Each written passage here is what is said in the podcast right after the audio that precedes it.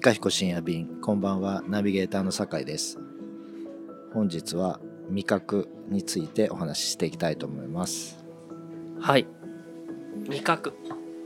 いつもはい、だいたい決め話をタイトル決めてう、ん。こんな感じうでん。展開してこんな感じで落ちるかなみたいなのを 一応想像してうん。その通りに全然ならなかったり、うん。予想より面白かったり、う失敗したなみたいな、うん。あるんですけど、うん。今回うはん。あんまり何もそういうことをちょっと考考えないでうん。だらっと話すことになりそうって、うん。でもなんでこの、話題するかうん。なんかこの間あの食事会にうん。飛び入りでうんうん。参加させてもらって、はい。あの一月くらい前だな。そうですね、うんちょっとうん。一旦ずれますけど、うん。その時に出たあの、うん。ほうれん草のうん。サラダ、うん。めちゃくちゃ美味しかったです。ねあ本当。あんまりあれに触れなかったけど、うん。あのあの日はねう、んなんかむしろ最後のカリフラワーのやつはうんうんうん。結構説明してくれましたけど、うんうんうん。いやあのほうれん草のサラダすごい美味しかったですね。そうでしょう。ん。びっくりしました。美味しいんだよ。いやだからそのなんだっけあとまああの日じゃなかったかもしれないけど例えばクレソンのサラダとかね。うんはいはい。ルッコラのサラダとか。はいはいはい美味しい。だサラダって美味しいよねっていうのはあるんだよね。そうそうそうそう、ていうかサラダってすごいわかるっていうか、だから美味しくないサラダっていうのはもうそのまあものを見る目がないってことだね。うんそうしサラダが美味しくないってやつはね。う。ん。そうですね、もうとにかくあのほうれん草のあサラ本当ダがねうん美味しかった。美味しかった。いや久々に、うん。ああうまいわって。思って。そうだよ。ないよね。うん。あんまり。ないです、でまあそれはあの余談なんですけど、まあその回の時に、うん。まあいろいろこう話題が出てコーヒーの話になって、であのスターバックスとかタリーズとかなんかまずいあのコーヒーまずいとかってねやたら言う人がこう、その日にねうん。盛り上がってそういう話で。う、んで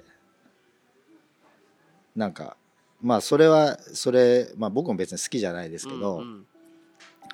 ただスターバックスって出てきた時は、おコーヒーが美味しい美味しいコーヒーだとしてうん。登場したと思うんですよ。した。したした。うん、し、当時スターバックスなんて美味しい方だったと思うんですよね、うんうんうん。感覚的にも。そうだねそうでした。うんうんうん。でこんなにであの言ってるけど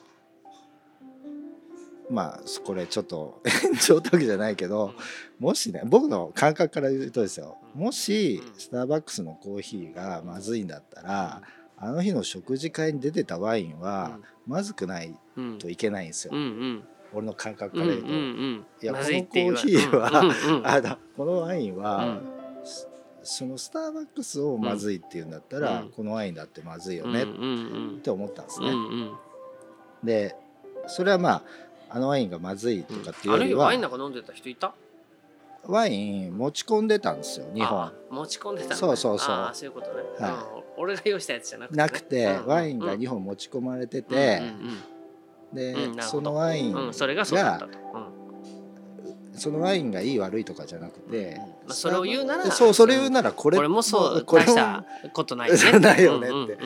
これは自分たちで美味しいと思って持ち込んでるわけじゃないですか、その言ってる人たちが、うんうんで不思議だなと思ったんですよ、うんうんうんうんでうん。でで、味覚ってずっと考えてるんですよね。あの不思議だなって。他五感の中でも一番こう不思議だなと思ってて。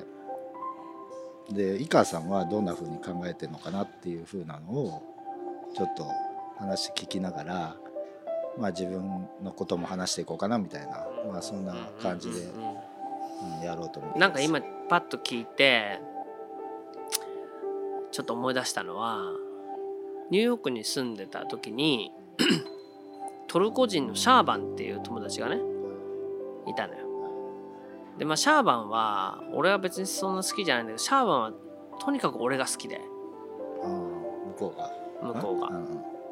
それでもうぜひねそのヨシって言われてたヨシをもう自分のどこにのねそのトルコ人の友達に紹介したいと。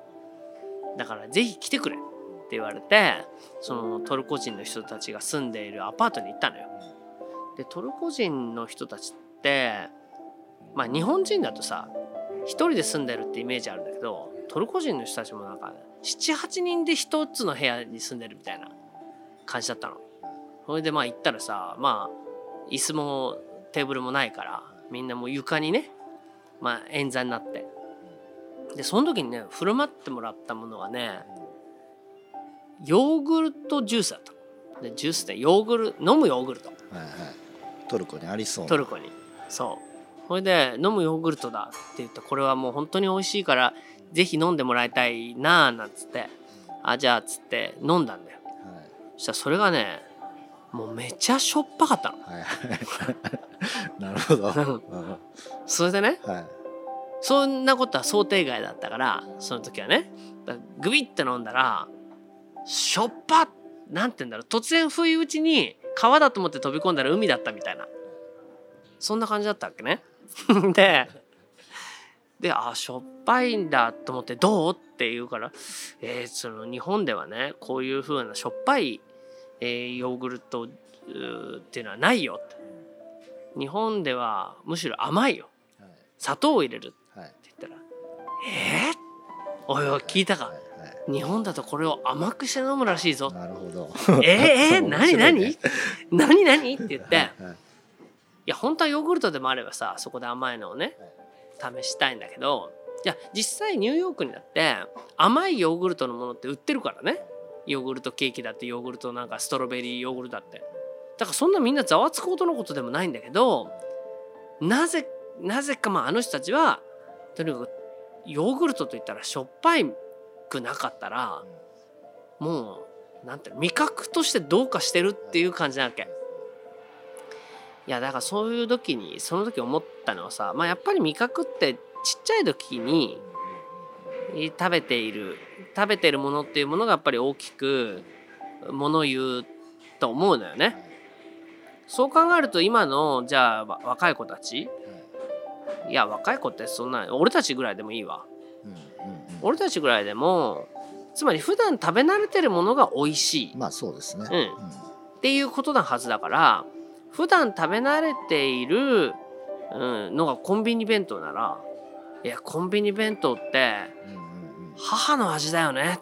ああなるほど。うん。こん まあありえます。あり得るでしょ、ね。まあそうですね。うん。だってちっちゃい時からねその別にお母さんがさ手抜きをしててコンビニ弁当っていうんじゃなくてお母さんも本当にセブンイレブンのお弁当って美味しいよね。なんか私がなんか作るよりもずっと美味しいしいろんなこと考えてるしさすがプロよねと思って。ね何々ちゃんあのじゃあセブンイレブンで買っといでって言ったらさそのセブンイレブンでお母さんが買ってきたお弁当が母の味になるはずだし。うんまあ、ちょっとずれるんですけど、あのショッピングモールってあるじゃないですか。あるある。うん地方行うくとすごいでかい、んでかあるイオンモールね。はい、うん。アイオンモールとか、うん。うん。あれがある年代の人から下はうん。原風景になってるらしいんですよ。はあそうだろうね。僕らの頃にあれ見て懐かしいとかないじゃないですか、だけど、ん。あの田舎の地方うのん。人たちにとうんっては、ショッピングモールに行くと、うんなんかホッそうとする原風景っていううんそのいう、ね、ある特定の年代から下そうね。は、うん、だっておじいちゃんおばあちゃんと行ったよねショッピングモールっていうね。だから、確かに僕も静岡住んでた時に、うん。休みの日には、うん。行ってたいや僕は行かないですよ、うん。うんみんな家族の人が休み何してんのって言ったら、うん。うんうんまあ、イオンモールにいてそしたら一日過ごせるっていうから、うんああそういうことか。俺もだって旭川に行った時に、はい。あのお年寄りの人たち。本当にもう開拓を経験してるぐらいの年の人たちよ。はい。それが冬冬の間どうしてるんですかって言ったらいや最近近くにイオンモールができたからね。はいはい。あそこに行くと暖房費かかんないし あそこに一日いてうん。一日中あの中をぐるぐる歩くと。それはすごく体にいい散歩なんだ。それちょっと新しい使い方ですね。っ。ていうのがあってうん。はあまあなるほどなと思ったけどまあだから話戻すとそういう意味でやっぱり味覚っていうものは自分のそれこそ原風景っていうか自分の幼い時に体験したことに多く大きく基づくものだと思うんだよね。そうですね。だから、うんあのマクドナルドの最初期の戦略って、今は違いますけどそれはこれあの昔なんかキャラクターがいたじゃないですかえあのマクドナルドのあのキャラクターじゃなくて？あのあの顔の白いやつじゃなくて？あのピエロとか、うん。ビッグマックの,、うん。あの人形とか。ああビッグマンいた顔いたいた顔がビッグマックのやついたいたいたとかあのいたいたい。たピエロが主役だったと思うんですよ。あのピエロってあの白いやつであき黄色と白のしましまのやつ？だろ来て、うんうんうん。今でも多分見なくないですか、まあね日本のプロモーまあションじゃ見ないですよね。まあああんまり見ないね。うん。うん。いなんかいなくなってはないと思うよあそうですか、うんでもあれチロッと見るもん。CM の主役ってあれじゃなかったですか？じゃないじゃない、うん。CM の主役は今キムタクだかあそうですね、であのーあれだから子供に向けてプロモーションしてたんですよ。あそうだろうね。であれは何でかっていうとなんか3歳までに覚えた味覚が一生続くっていう理論に基づいてマクドナルドは先の今後うんこの人たちが大人になった時にも子供に食べさせるとかその子供の時に覚えた味が一生うん。その食べ続けるだろうということであの子供に向け子供の場所だっていうプロモーションをして、まあ、餌付けして、うん。まあ、それがこううん。今も続いもうね、うん。うん。40年ぐらい続いてすごい作戦うん。まんまとその通りじゃん。うん。うん。なった、う。んうんそれを知って、まうん。あ、それ知ったのももう20年ぐらい前なんですけど、うんあすごいそんな先まで考えてやってんだとは思ったけど、まあ、ひどい話だなとは思いますけどね。でも俺それを言ったらさそのさっきの話でのワイン？これもそうだと思うよ。そうなんですよ、うん。ワインなんてそれこそ本当に日本人なんか飲まなかったものをまあなんかワインをまあ安く輸入してね飲ませる形でまあ餌付けしてそれでまあ餌付けがほほぼほぼ済んだところからちょっと高いワインを売ってみるっていうようなことがあるじゃない。はい。それでまあこれ今ワインの話で思い出したんだけど北海道に池田町っていうのがあるはい。池田町ってねあのドリカムが出たところで、はい。まあ、帯広の外れはい。にある、まあ、何にもないところ。はいはい。でもそこの町が初めて北海道ではいワインを作る。その町町立ワイン。う。ん、を作るっていう、はい。その池田町長がねはい。まあ多分観光っていうんでもないし自分たちでなんとかワインを作ろうと。い。うんでワインを作ったっていうことでまあ知られてるわけよ。でうちのお店でもそのワインを最初ほらなんとなく北海道に系統してたはいことあったからはいはいはいはいその最初アルコール出してましたもんね。出してた。ビールもヒューガルデンそうヒューガルデンと、あのーサミュエル・アダムス出してたんだけど、その時にワインを、あのートカップっていうトはい。あのワインを出してたんでまあ僕はほらワイン飲まないから、はい。美味しいもまずいも分かんない。分かんないっていうか、うんまあまああるんだろうけど別にワイン主流じゃねえからはいと思ってたんだけどある時指摘されたのはなんでこのトカップを出してんの？ってはいいやなんとなくですって。だってなんとなくだからうーんもっと美味しくては安くても美味しいワインっていっぱいあるからそれを紹介してあげるよみたいなこと言われたことあるんだよ。誰に言われたんですか？お客。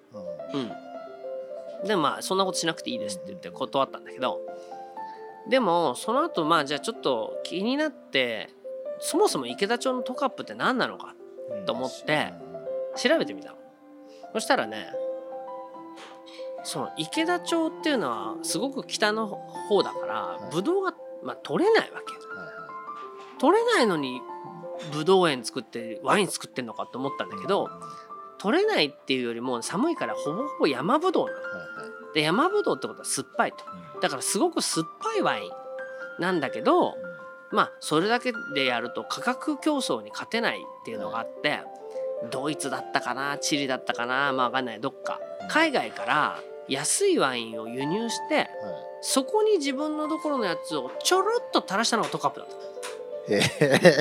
た。あそんな、そま、完全に町おこしワイン、う。そううん。でもさえ？町長が自分たちの何かをねこうまあ再起をかけたっていうかそれで実際その池田町の調律ワインとして有名ですと。で一番スタンダードなものがトカップですって言ってるものがほとんど池田町のワインが入ってないっていうのはものすごく騙された気分だったっけ？そうねうんうん。えって。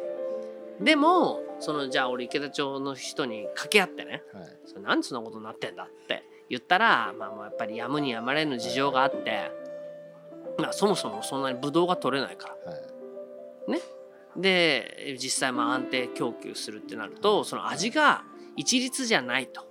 だから実際その池田町だけで取れたブドウで作ったワインもあるのよ。はい。だけどまあそれ全然値段がもっと全然違うからやっぱりまあみんなでポピュラーに飲むっていうことになるとまあこれでまあ喜ばれてますっていうわけつまりこれ喜ばれてますっていうのは味覚の話じゃないよね。そうですね、うん。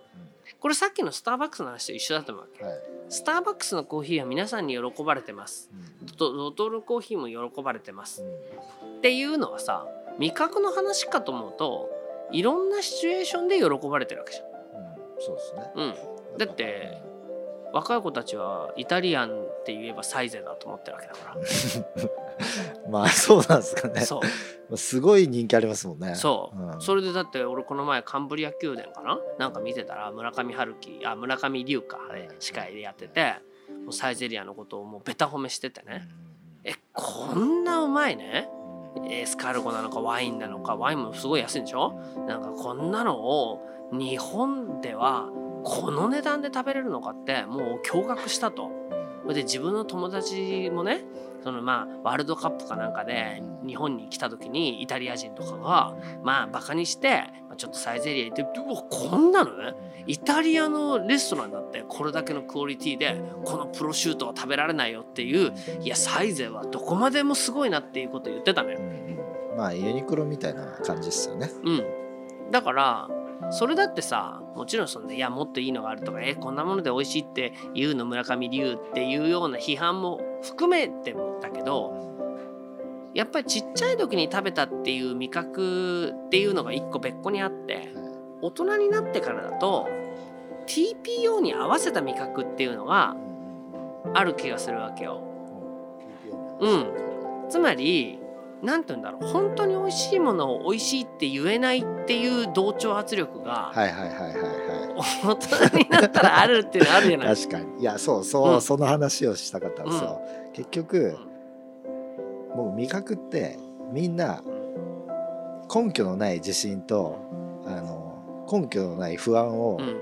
持ってると思うんですよ。お互い、うん、お互いにね。ううん。これ自分が美味しいと思ったけど、うんみんなみんなどう思ってんだろうとか、これまずいと思ったけど、うんみんなどう思ってんだろうみたいな、まあそれがなかなかこう確認しようがないんで、そうだよね。うん。だからそういうのがあってだから例えば多分豆彦っていうのはみんなで来ないっていうかやっぱりこのまあ何そんなうちとびきり美味しいものじゃないからそのなんか出して、まあ、さっきのほうれん草のサラダじゃないけどもうすっごいほうれん草のサラダが美味しいから食べに行こうよっていう風にはならないと思うんだよね。うん、ならまあそれはまた別の問題かなと思うんですよ。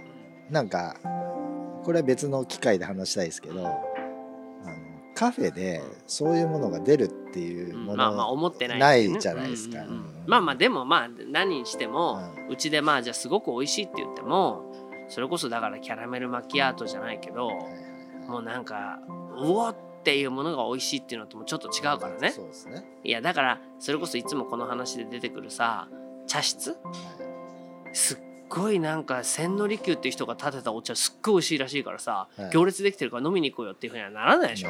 まあ まあね。ね？うん。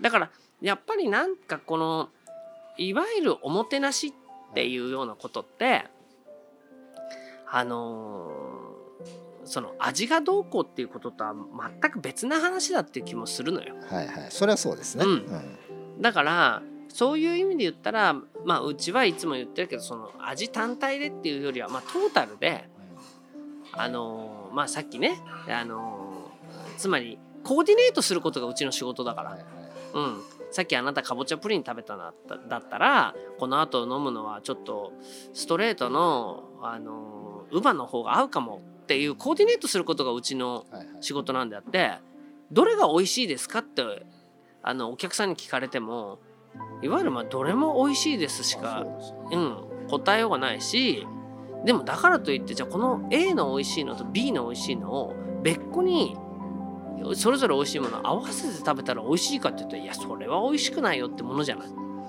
だからなんかその味覚っていうのってなんかいわゆる絶対的なものだっていうふうにみんなちょっと思ってる。そうそうそうなんですよ、うん、だからこの間のそのえっ、と食事会。で、えっ、とまあ、その主催をしていたね、うん、人が持ってきたワインっていうのがあれはまああのパルマのワインなんですよ。パルマの。だからシチュエーションに合っててでしかもいわゆるテーブルワインって言って、うんうんうんうん、みんなね、うんアメリカじゃイタリアンコークって呼ばれてるぐらいジュースみたいな まあそういうもんなんですよ。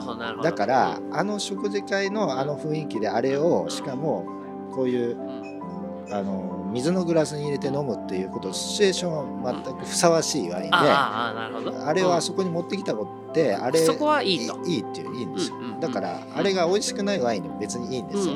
そういうものだからね。だけどでそういうものじゃんと思ったんですよ、うんうんうん、なのにスターバックスいやそれは味だけで言うんだったら、いやあのワインはまずいでしょってだ要はこの料理に対して、つまりシチュエーションは合ってると。そう合ってるから。TPO にすごく合ってるわけ、ね、だから別に文句はなかったんですよ、だからその後ああいうことを言うんだったら、いやそしたらあのワインはそういうもんでしょって、うんうんうん、で同じそのお銘柄の品種のワインでもいくらでもあるんですよ、だからシチュエーションで一番最上級のものを持ってきましたもできたけど、まあ多分彼のそのイタリアでの体験でいうとあれが懐かしい味なんだと思うんですよ。あのぐらい、ああいう感じで向こうにいた時に飲んでてワイワイやってた、すごい別に悪くないんですよ。だそうそう。だけどその味覚の話絶対的な話するんだったらあれ美味しくないよって言いたくなる話を今コーヒーとしてはしてるねって思ったんですよね。うん、ね。だからやっぱり味覚っていうもののまあだからあれだよね。それはじゃあ逆の角度から言ってみるとね。スターバックスが TPO に合わなくなってきてるのかもしれないね。えああなるほど。うん、つまり今の話を客観的に分析するとスターバックスっていうのって美味しくないですよねって言ったらみんなえそうですか？超美味しいですよねっていうふうにはならない風潮が多分世の中的に少しずつひたひたとあるんだと思うんだよね。まああのコーヒーのクオリティは日本特に東京は一時数が上がりましたから、うんうんうんまあ、それはまあ相対的に下がってるっていうこともあるし、まあ、もしかしたら絶対的にも下がってるのかもわからない。商売に走ってるからね。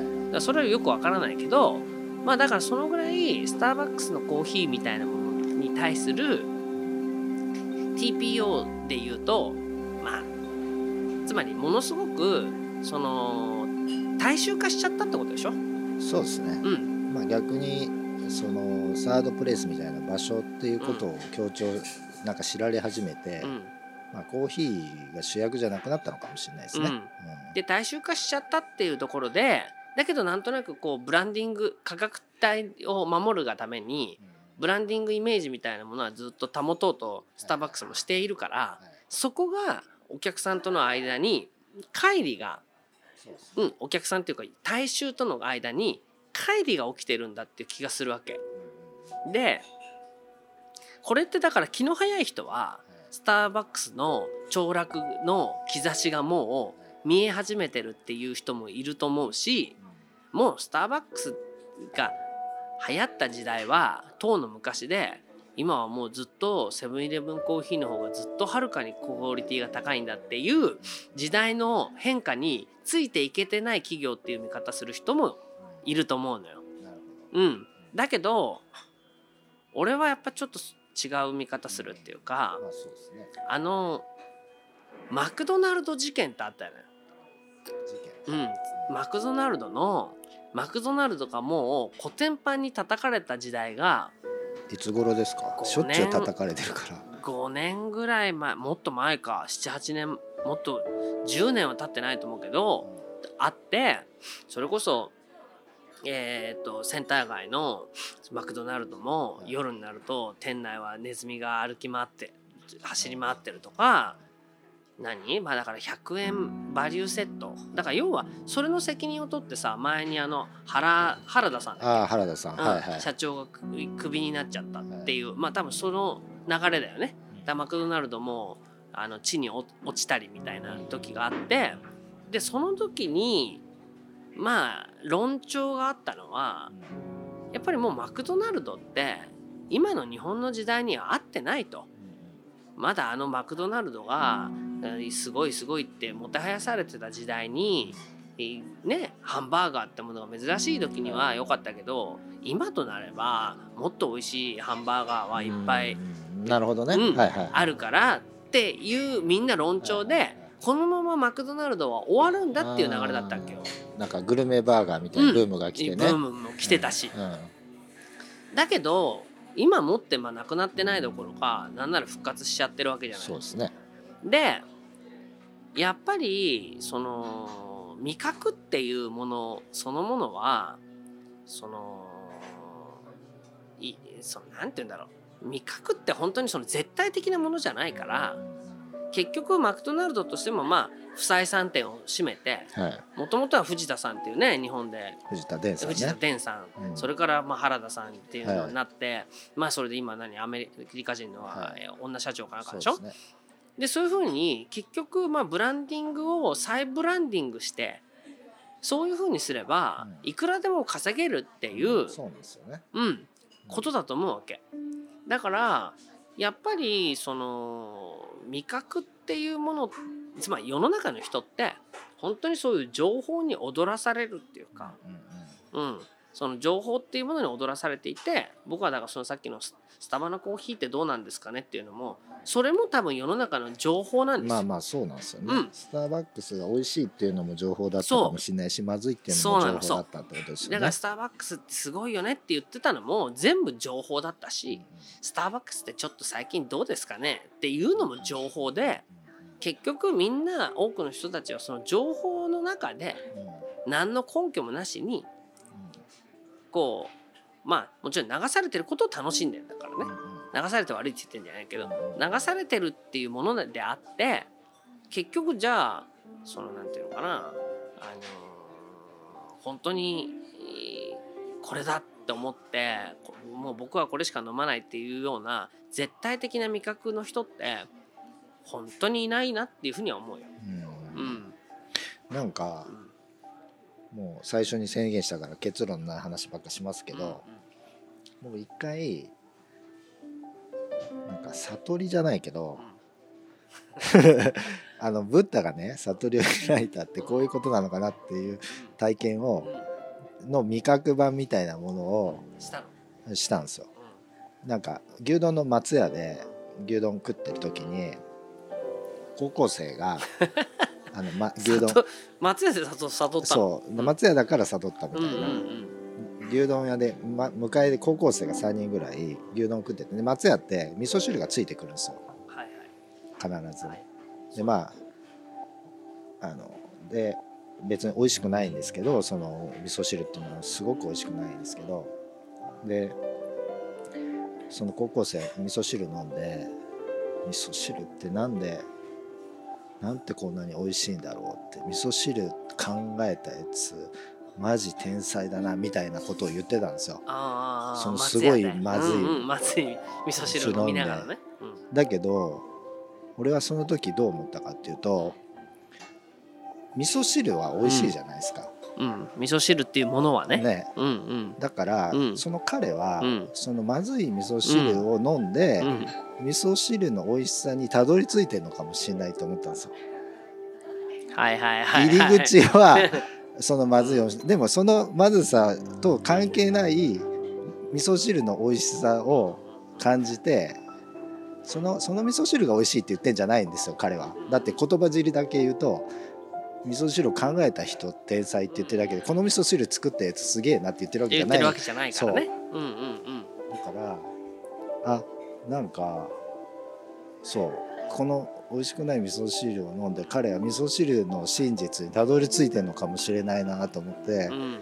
でそれなんか味覚ってなんかそういうものなのかなと思ってその別にまずいものからでもこの美味しいものが分かるっていうかとか好き嫌いあの好きじゃないけど質的に高い低いとかとかっていう話は別であるじゃないですか。っていうようなことを思うぐらい結局味覚って分かんないものだなっていうふうにそうそうそう思ったのとあとまた別の話なんですけど永井仁さんっていう哲学者の人がいてその人が味覚って不思議みたいな話をうん。まあしてる中にそのまあソムリエのことをソムリエって不思議な職業だみたいなことを言っててでさっきのあのコーディネートの話してたじゃないですか、ソムリエってまさにコーディネートの仕事。だけどソムリエのあのなんていうか試験ってこうブラインドテイスティングとかして何か当てるとかっていうのはあるんですよ。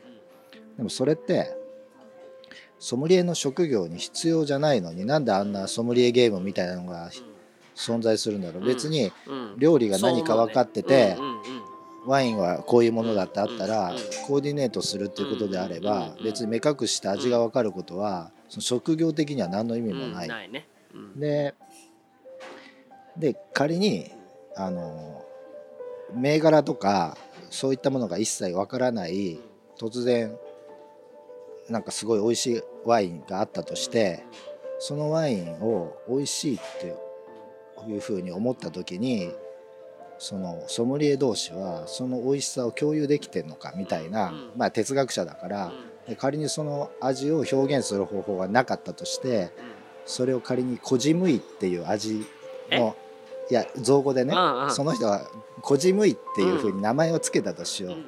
でそのこじむさっていうのはそのうん。どの程度こじむさの強度を共有してんのかとかそもそもそれを美味しいと思うか思わないかでその序列ができるのかとかでその そういうこじむさっていうののそのネットワークみたいなものっていうのがそのソムリエの中にそうそうあるのか共共有できるのかとかっていう、うん。まああのそれは分からないっていう話をしていて、まあ、まさにこういうような哲学者が、まあ、なるほどなと思ったんですけど、まあ、そういうようなことだなと思って、うん。いや本当そうね。うんうん、だからまあそういう意味で言うとさ話元も子もないこと言っちゃうとさ、はい、やっぱりある程度味覚の感覚が合う人とご飯食べた方が美味しいよね。